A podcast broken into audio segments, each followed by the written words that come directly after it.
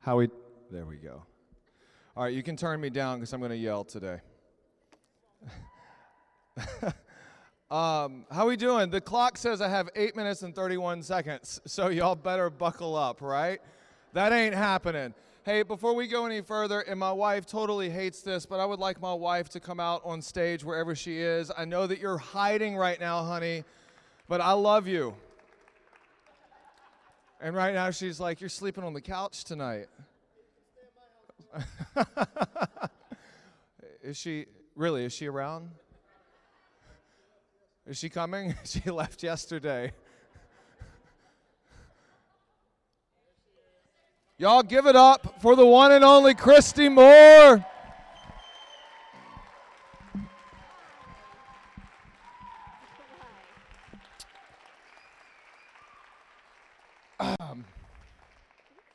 I'm crying. hey, if you don't know, I know. Oh, Jesus, help me. Hey, um, I say this with all seriousness. Uh, if there's anyone who deserves honor and praise outside of Jesus, right? Outside of Jesus, it is my wife because of how much she sacrifices. You know, I think one of the toughest jobs in the church is being the pastor's wife and and because uh, she has to deal with me and she sees the nasty side of me and she, i come home and i vent and i um, kick stuff and you, you, know what else do i do? And uh, and sometimes she's just like suck it up and make a decision and i'm like i rebuke you and then you know no i don't do that. But uh, one of the things i remember let me just i just want to brag on my wife. I have her up here for a reason. In just a second you can go sit down. She she totally hates this which is why i'm doing it. So uh, but i remember one time and this is why i love my wife i was like hey honey i've i've been praying and i think that god wants me to go pray for people on the streets but i need to pray about it and this my wife just dropping bombs she goes why are you going to pray about something that the bible tells you to do and i was like oh Oh, and so she is the boss. She is awesome. But most of all, and this is just the start of it, today is her birthday. Her birthday. Big 3 0, baby. Big 3 0. She is officially an adult now. And so I would like us to sing happy birthday. Did they? Y'all already sang happy birthday to her? I was at breakfast. All right, shut up, y'all. Hey, I love you, and I think you're awesome. So.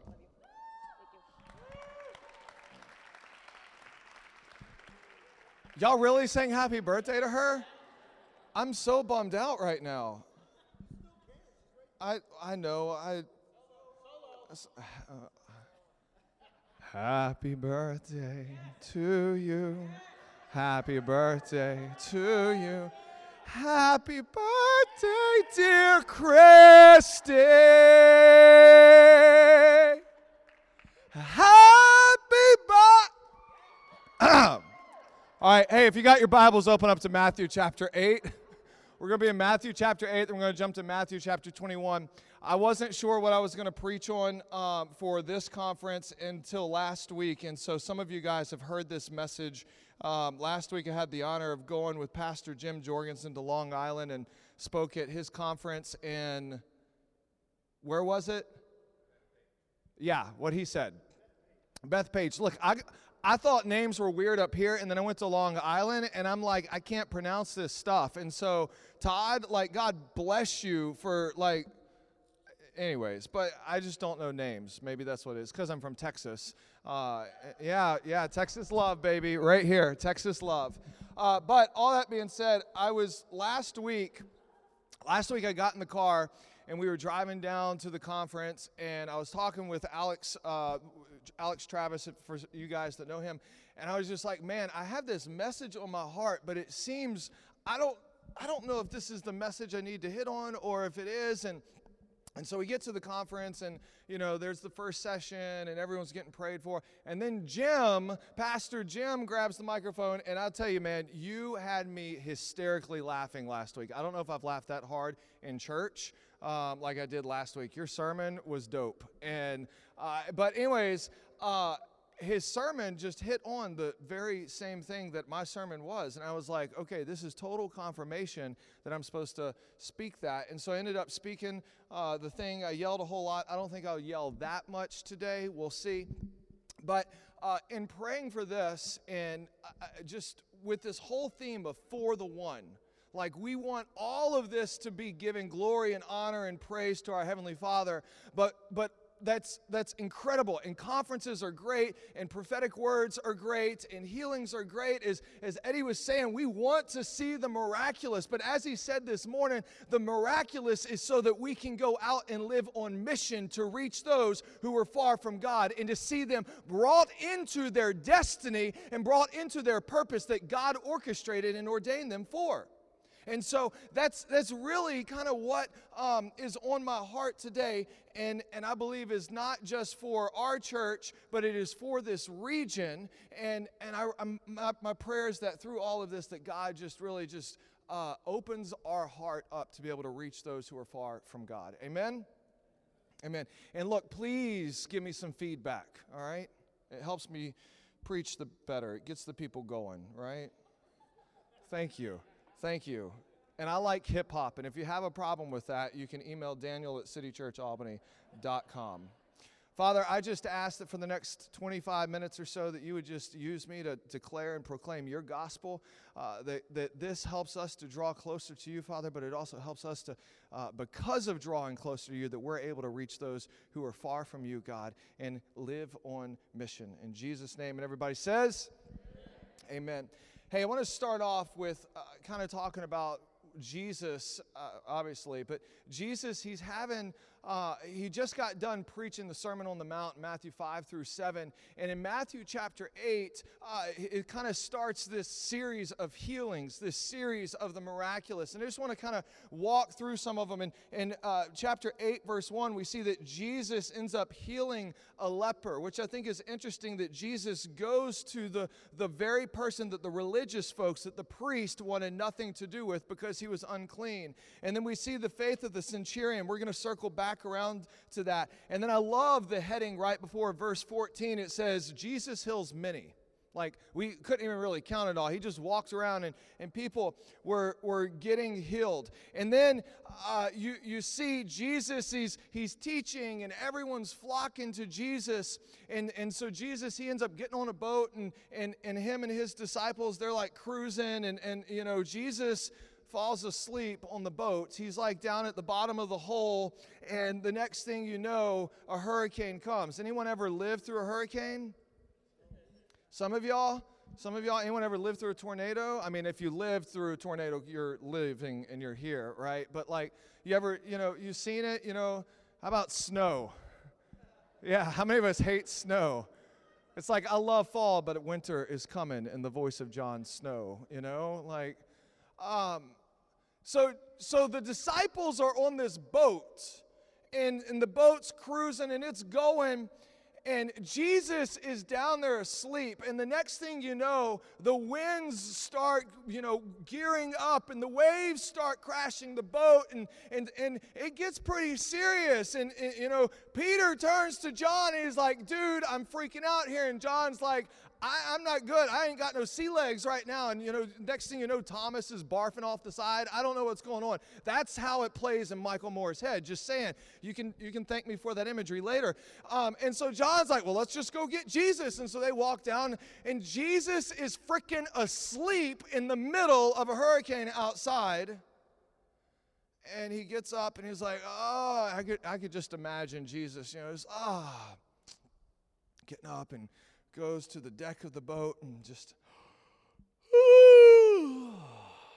peace, be still. Someone go get me a coffee. You know, like diva style, right? No, he, he wouldn't do that. But so Jesus is having this moment and, and, and he calms, and his disciples are like, Who is this man that even the sea and the winds listen to him. And then they end up getting to the other side of the shore. And you see in verse 28 that, that Jesus walks out, and there's these two men that are filled with demons, and demons can't stand to be around Jesus. And so Jesus ends up casting out the demons. And, and, and it's just this awesome, epic scene. And then the next thing you know is there's someone who's crippled, who's a paraplegic, and Jesus walks up on the scene and ends up healing the paraplegic. And the paraplegic is like set free and, and is, is, you know, experiencing the glory of God. And then the very next scene, it's like, it's literally, it's just like boom, and, you know, Act Two starts. And Jesus is having a conversation with a tax collector. And he says something very important to the tax collector. He says, Come and follow me. Come and follow me. There's a few things I want to point out about all of this right here. First is in Matthew chapter 8, if you would, in verse 5. I'm going to read this part, this particular healing. And when he had entered Capernaum, a centurion came forward to him, appealing to him, Lord, my servant is lying paralyzed at home, suffering terribly. And he said to him, I will come and heal him. I think it's interesting that the centurion was desperate to get to Jesus and he sought out Jesus. Do you know that we are living in a world with people who are desperate for Jesus and they don't even realize it right now? They are desperate for hope. They are desperate for life. They are def- desperate for something. And because maybe the church has built up some walls to keep the people out of the building or out of the house of God, we, we have this issue that's creating. And so they start turning to other things when really they're searching for Jesus. But Jesus says, I will come and heal him. But I love this. But the centurion replied, Lord, I am not worthy to have you come under my roof but only say the word, and my servant will be healed. For I too am a man under authority with soldiers under me. And I say to one, Go, and he goes, and to another, Come, and he comes, and to my servants, Do this, and he does it. Verse 10 And when Jesus heard this, he was marveled. Maybe your translation says he was amazed and said to those who followed him, Truly, truly, I tell you, with no one in Israel have I found such faith. You know, I think that we need to see the miraculous. We need to see the signs, the wonders, and miracles. We need to see a boldness rise up in the church. But here's something that I think that a lot of times we miss out as Christians is this centurion had faith because he understood authority. This centurion had faith, and Jesus was amazed. Only two times in the scripture do we see that Jesus is amazed because the centurion understood the authority of Jesus and how he was under the authority of Jesus. Here, here's, what I, here's what I want to say. Far too often we have renegade Christians. Far too often we have Christians who want to do things their own way and do not want to submit to the authority of Jesus and then submit to the authority in a local church.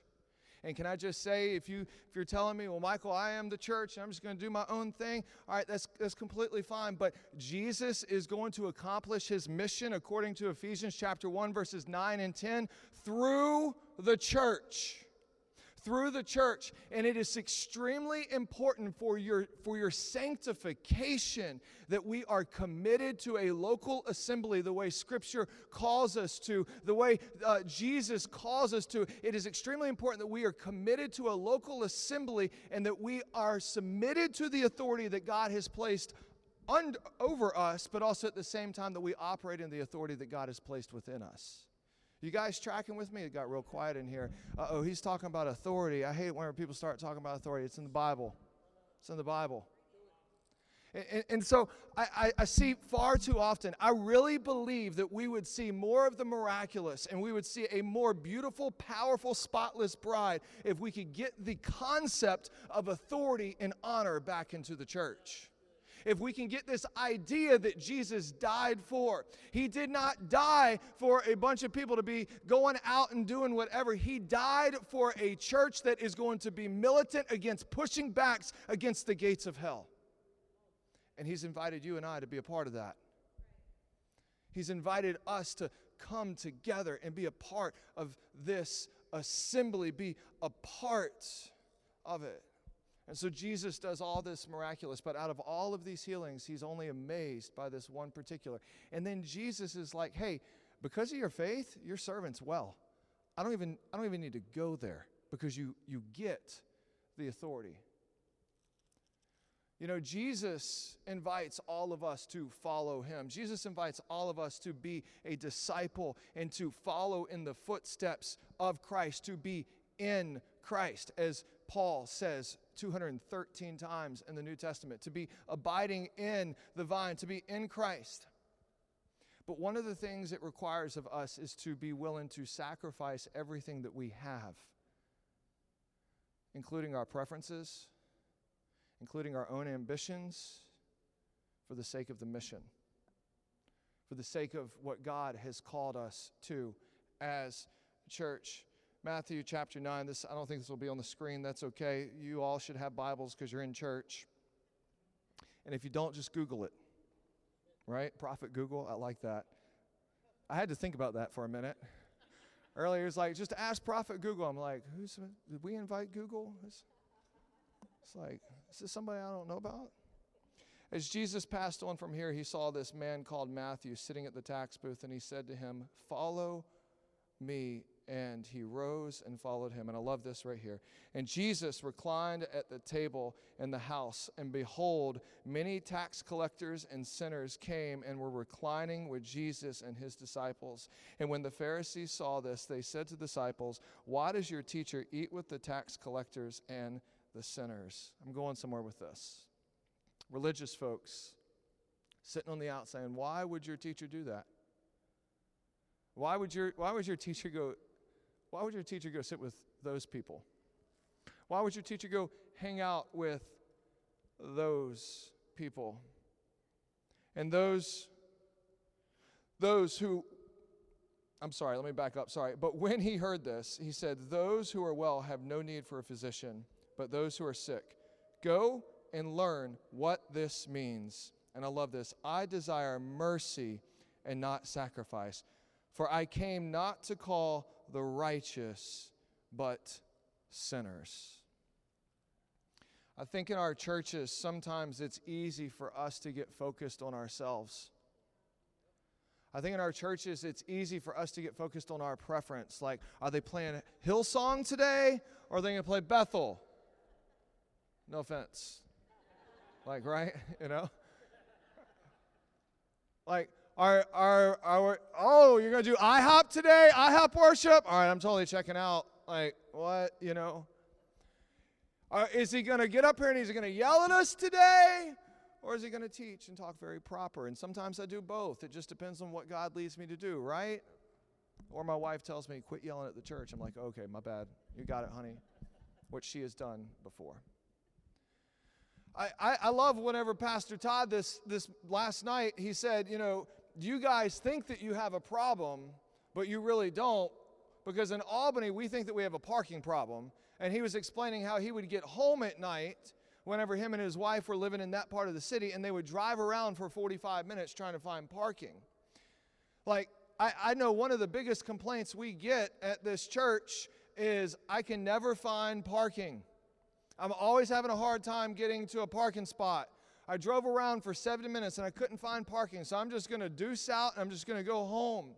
Can I just remind you that right now there are millions of Christians in China who are being persecuted, who are willing to walk miles underground to be able to get together, to gather with their brothers and their sisters for the sake of the gospel. And we're going to sit there and we're going to complain because we have to walk an extra quarter of a mile because of a parking spot? Like, can I just can I just tell you? And, and this is this is one of the best things I've ever seen. I'm all right. I'm going on a little pastor rant right now. Um, and Travis and Kristen, you guys may remember this whenever we started the church, and like we did a we did a survey, and then we had someone leave the church. We had someone leave the church, and do you know what their reason was for leaving the church? Coffee. Are you freaking serious? Like, I'm serious. You're going to leave the church because we don't serve Starbucks and we serve Price Chopper? I happen to like Price Chopper coffee. All right? If you've never had Price, no offense, Rich.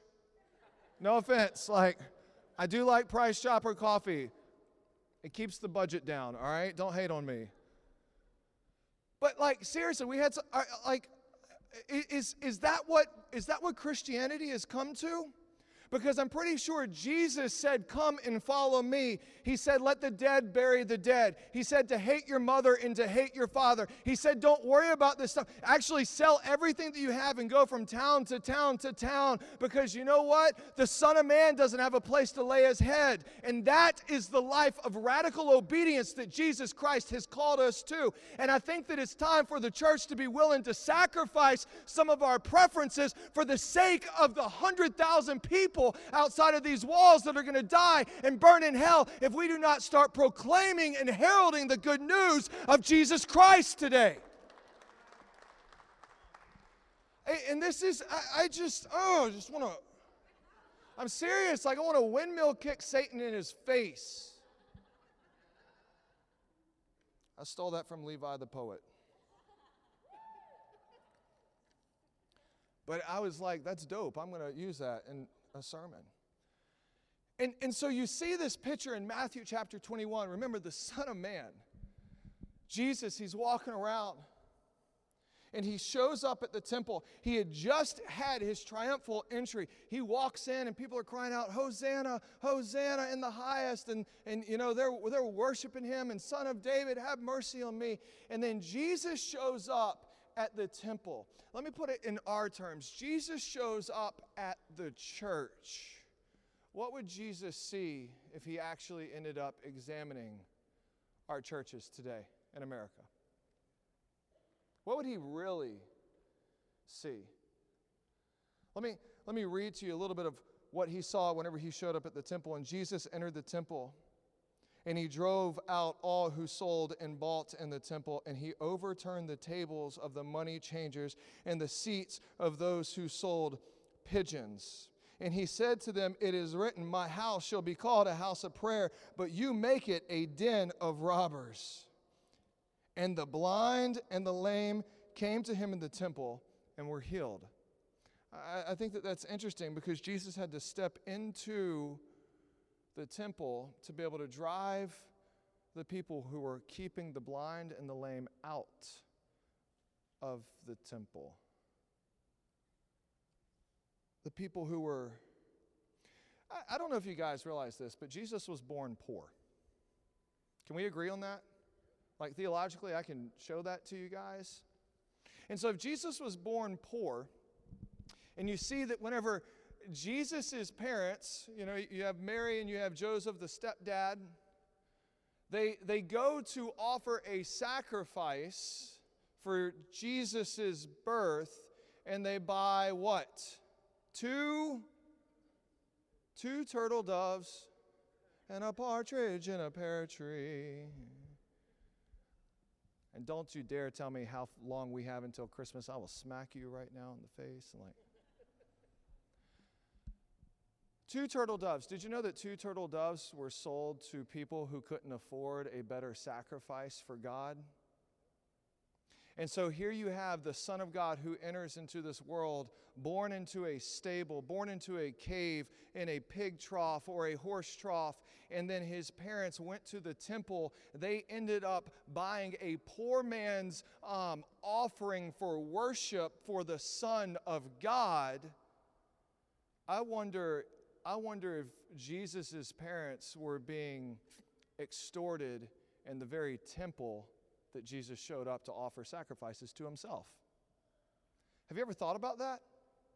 I wonder if Jesus' parents were extorted. So there, there's a few things that I want to say about this text on this side of the cross. Number one is that Jesus is the once and for all sacrifice for the church is like, thank, thankfully, we do not have to go to church and we offer sacrifices on behalf of our sins and stuff like that. All we have to do is we have to plead the blood of Jesus over what we've committed. And I've got some great news for all of us that might be questioning our salvation is once we have embraced the saving grace of Jesus Christ, He died for our sins in the past and the present, and thank God in the future yet while we were still sinners. But so often we see Christians walking around and, and, and feeling so horrible on themselves because of the sins that they've committed instead of walking in the fullness of what God has actually called them to walk in.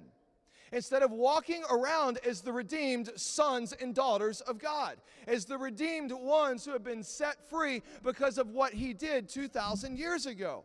And I had this realization for myself, and it, you know, I, I'm just got to say this, and we can theologically disagree with this later, and that's fine. You can email me, and I'll send it to junk mail. That's totally fine. Um, but listen, I am not a sinner. I am not a sinner. And this took me a while to get to. I sin, but what I do does not define who I am. My Creator defined who I am.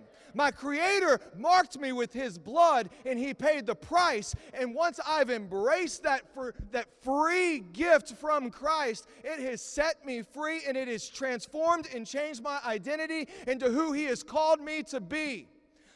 I might lie, but that does not make me a liar. And we can disagree with that, and that's fine. I'll seriously sit down and have coffee with you. But like that that is not who I am because Jesus has already he's already purchased my price. He's already given me an identity. It's just like if, if my son Judah, if he comes home from school and he's like, Daddy, they said that I was stupid. First off, if anybody calls my child stupid, we're gonna have a church meeting at his school. I'm just saying, Miss Andrea, we're someone's gonna have to throw me out. But anyways, um, but like no, like it. If if a kid calls my child stupid, that doesn't make my child stupid. I help make that child, and no one is going to tell me who he is. No one. So Jesus is the sacrifice for, for all of us. And then the other thing is, Jesus is the sacrifice for the entire world. But, but here you see this picture. Jesus enters the temple and he drove out all who sold and bought in the temple.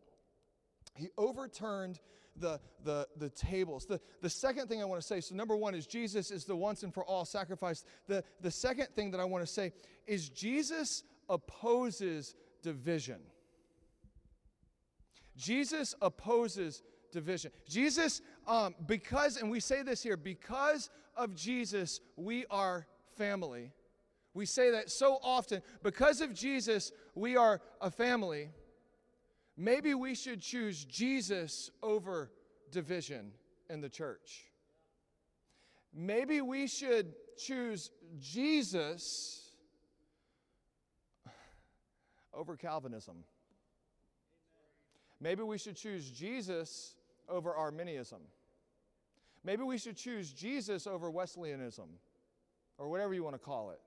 Maybe we should choose Jesus over the SBC or the ABC or the non denominational charismatic or the Pentecostal. Maybe we should choose Jesus over division. Do you realize how divided the body of Christ is right now? Do you realize that? Do you know what irritates me more than anything else? Is the fact that Christians are going to sit there and condemn and ridicule and shoot their own brothers and sisters. And meanwhile, Jesus is up in heaven interceding on behalf of us. And he's saying, Hey, why don't you open up your Bible, open up your scripture, and read John chapter 17 or John chapter 13, where I called the church to love one another. I called the church to pray for one another. I called the church to believe for one another. And you're going to sit there and you're going to shoot your brothers and your sisters? Anybody have siblings here? Now, I'm, don't raise your hand for this next one, but do you like your sibling? That's rhetorical. You may not. Even if you dislike them, are you going to go home and just be like, hey, Amy, how are you? It's like, why'd you hit me? Because your hair is black. Bah! Well, I, I, I a, that's what we do. That's what we do. And, and man, I love Twitter. I love Twitter. But I also get so angry at Twitter because I scroll through Twitter and I see so many people bashing other Jesus people. and I'm not even going to get there. I can go off on a little rant right now, but I'm, I just stick to my notes. Stick to my notes. Stick to my notes.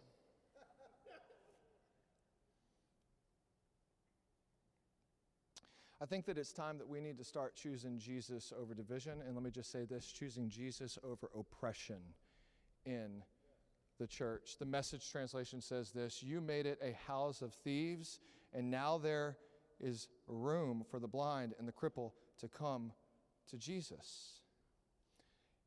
You know, you know what's interesting about this little passage right here is that the blind and the crippled couldn't make their way to uh, go to the temple because they were unclean, because they had issues. And the very thing that should be a house of worship was the very thing that was oppressing the people that Jesus came to actually seek and save. The very thing that was supposed to be a refuge for people to go to was the very thing that was oppressing people outside of their walls because they had a few things that were um, maybe out of their control. You, you, you realize, like, the, the first person we see that Jesus goes up to is a leper. In Matthew chapter 8, he walks up to a leper and he's like, Hey, I, I, I want to heal you. And he heals the leper. And the religious people, the leaders of the church, sat back there and they said, I want nothing to do with the leper because the leper doesn't look like me. The leper doesn't act like me. The leper doesn't smell like me. So I'm going to stay over here in my little temple, little bubble, and I'm going to do what my little religious life should be. And we've encamped ourselves in these plastic little bubbles. And then we want to know why the world is going to hell. And then we want to know why politics have gone to hell. And then we want to know why our school system is corrupt. And then we want to know why there's shootings happening all over America. And meanwhile, the church is sitting there and the world is suffering. We're just like, hey, how you doing? I'm good. How you doing? Yeah. Oh, that's cool. Can we stop oppressing people that are created in the image of God? Can we stop the division in the church for people that are created in the image of God? You know what I love about this location right here? Is a block that way you have one of the richest streets in Albany, a block that way you have one of the poor streets in Albany, half a block that way you've got two gay bars, you go down 3 blocks you've got another one over there. And we've got about I don't know 15 plus establishments all up and down this what better place for us to live on mission. You know, I think that if Jesus was physically here right now, he would be down at the bars, sitting there, maybe not having a beer, maybe having a glass of wine. He just asked for a glass of water. Hey, bartender, give me a glass of water? Dude, I thought I poured you water. You did. Cheers. Right? But, like, where would Jesus be? He'd come to the temple and he'd worship his creator. And then he'd go out and he'd share a meal or have a glass of wine with the sinners. Why? So that he can turn to people like Matthew, turn to people like the leper, turn to people like you and I and say, hey, follow me. And that moment, that moment right there where we decide to follow him, there's an exchange that takes place in our hearts and there's an identity and a perspective and a freedom and a deliverance that comes upon us because He's paid the price for our sins. Third, third thing I want to say as I wrap this up, and then we're going to do. I, I, just, I just want to say this. I just want to say this. Think about oppression real quick. The disciples tried oppressing the kids when they came to Jesus. They tried keeping the kids. And what did Jesus say? No, no, no. If you don't act like a child, you can't even be in the kingdom of God.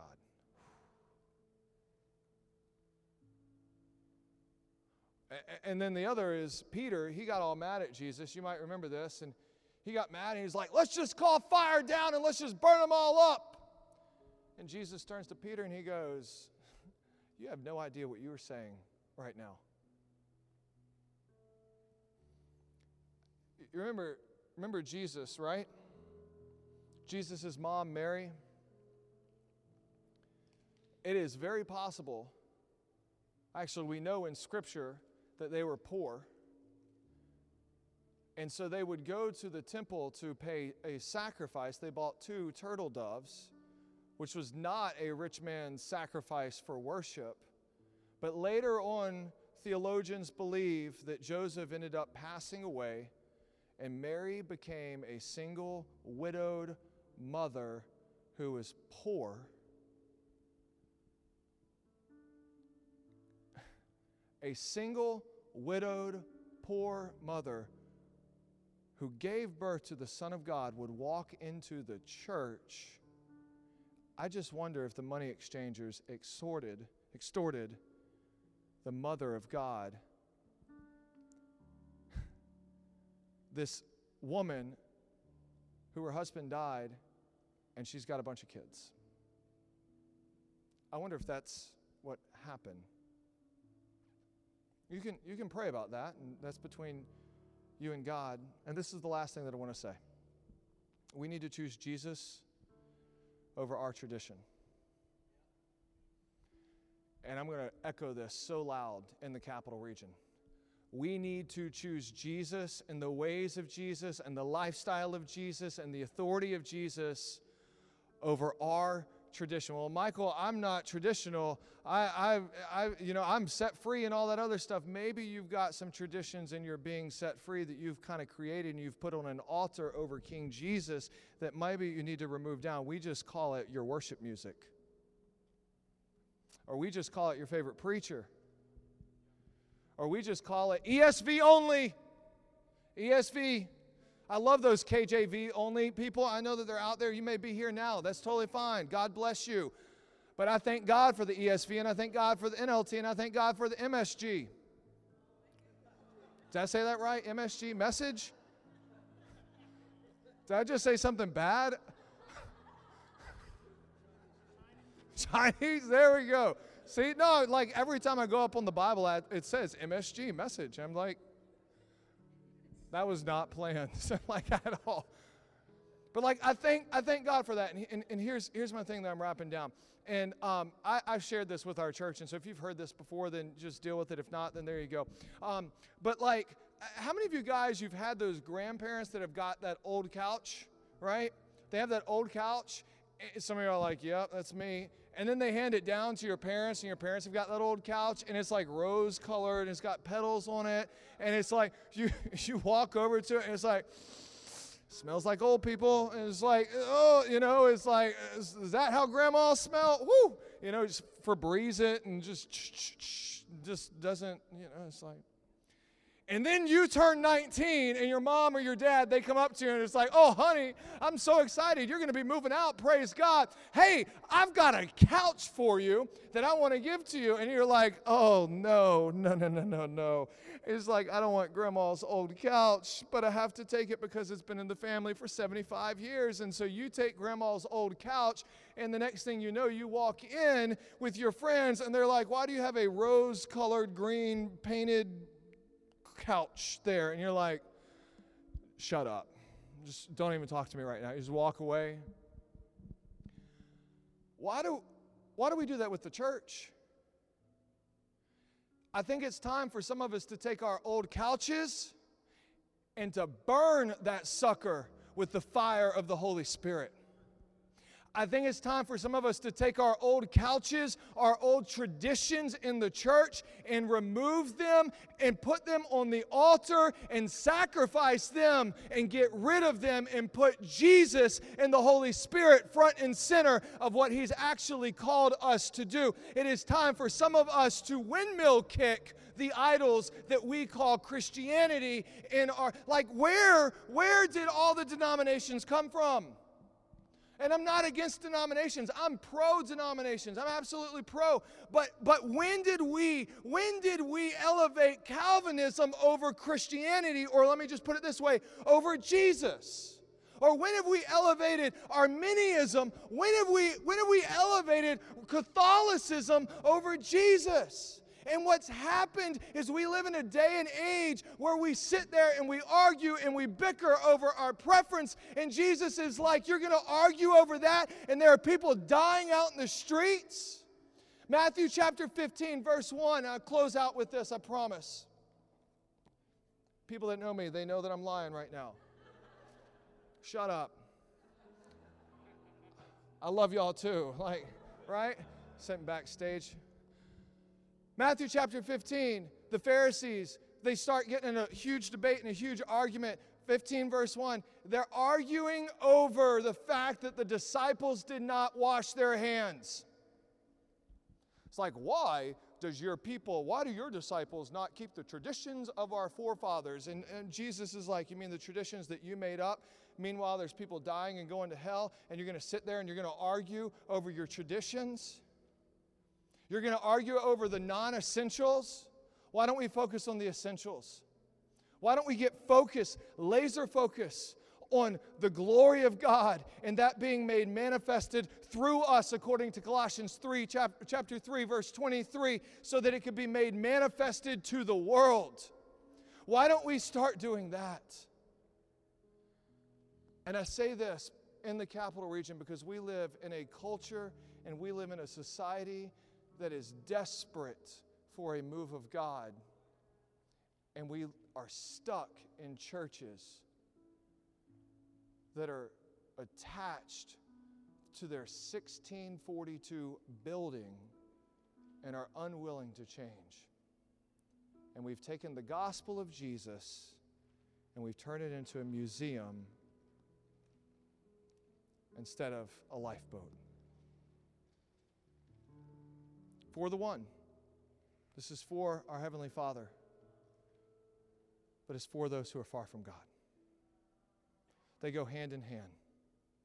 We have to have the authority of Jesus and we have to be under authority. We have to make sure our identity is secure in Christ. And we have to be willing to choose Jesus over our oppressions and choose Jesus over our preferences. Pastor Todd, I know I briefly have told you this, and you were kind of the final confirmation whenever we were praying about starting this church. And uh, I remember you spoke at Northway Church that weekend, and I happened to go to a Saturday night. This guy gets up there and he starts yelling. Y'all think I yell. Just wait for him tonight. He starts yelling, and I remember you sharing a story about how you were sitting, I think, on the front row at this church conference, and God hit you, and, and you realized how Christians can get so absorbed with themselves and there are all these people dying out there, and how that led you to start Church Unleashed in Long Island. And whenever he, show, he shared that story, it was like the final straw that broke the camel's back. And I just sat there. Worship song came on, got all spiritual, just like it is now, right? I just sat there at Northway Church, somewhere in the row. You had no idea who I was. I didn't know who you were. I just thought you yelled a lot. I love you. I just said, God, let that be me. Let that be me. And that was the start of what has now become City Church. What would happen if we just said yes to Jesus? I want to do something right now. I want the worship team, you guys can come out. If you guys would stand, I want to I want to do something. I want us to pray over this city right now. We're going to go to breakouts in a few minutes and some of y'all are going to get prayed for, and all, it's going to be awesome. I want us to break up into groups to say four or five right now. And I want us to pray over the capital region. And if you're not from the capital region, I want to ask you to pray for the capital region because we need it. And I want us to pray for God to awaken the church to the glory of God and to the mission of God. And man, I want to challenge you guys start crying out. And we're going to pray for just a few minutes, and I'm going to give some further instructions in just a minute.